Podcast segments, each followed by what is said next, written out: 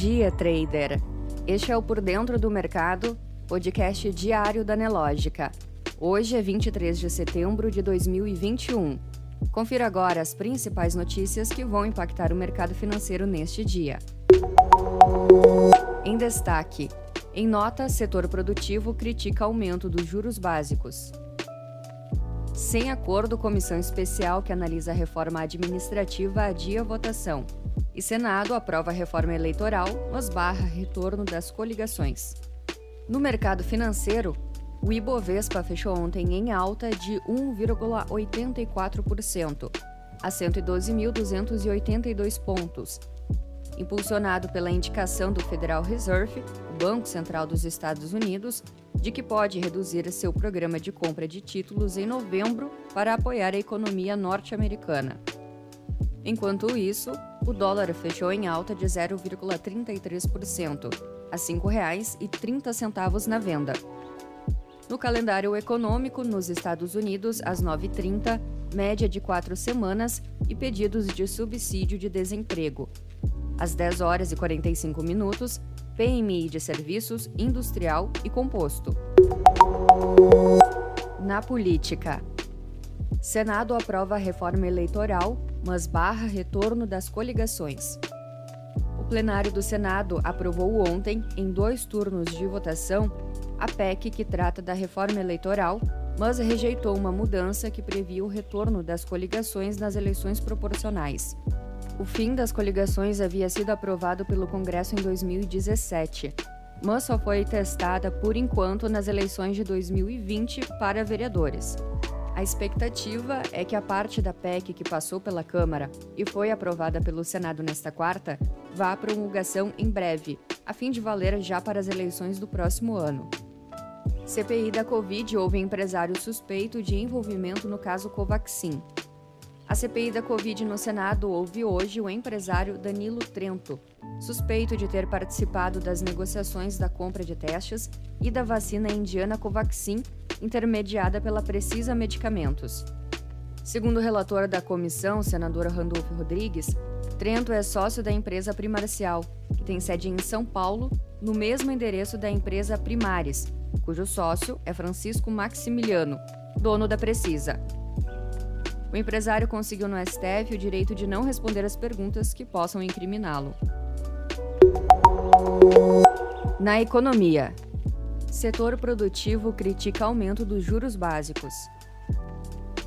A elevação dos juros básicos da economia em um ponto percentual recebeu críticas do setor produtivo. Para entidades do comércio e da indústria, a alta da taxa Selic contribui para retrair o consumo e ameaçar a recuperação do emprego e da produção. Em nota, a Confederação Nacional da Indústria argumentou que a alta de 5,25% para 6,25% ao ano da Selic aumenta o risco de uma nova recessão, num cenário em que nem a produção industrial nem o emprego se recuperam dos níveis anteriores à pandemia de Covid-19. Você precisa saber. Sem acordo, comissão especial que analisa a reforma administrativa adia votação. Sem acordo, a comissão especial da Câmara dos Deputados, que discute a PEC da reforma administrativa, adiou ontem a votação do parecer do relator Arthur Maia, que é favorável à matéria.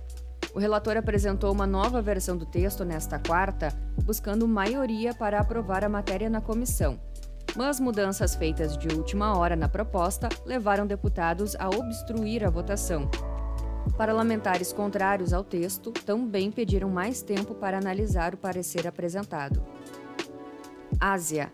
Ações da China fecham em alta e garantias da Evergrande elevam empresas imobiliárias. O mercado acionário da China fechou em alta hoje, liderado por semicondutores e consumo básico, enquanto as garantias da endividada Evergrande impulsionaram o setor imobiliário.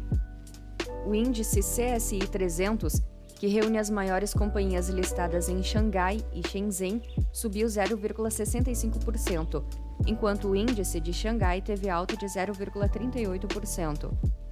O subíndice do setor imobiliário ganhou 1,8%, enquanto do setor bancário caiu 0,2%. Atividade empresarial da zona do euro desacelera em setembro. A atividade empresarial da zona do euro cresceu num ritmo mais fraco em cinco meses em setembro.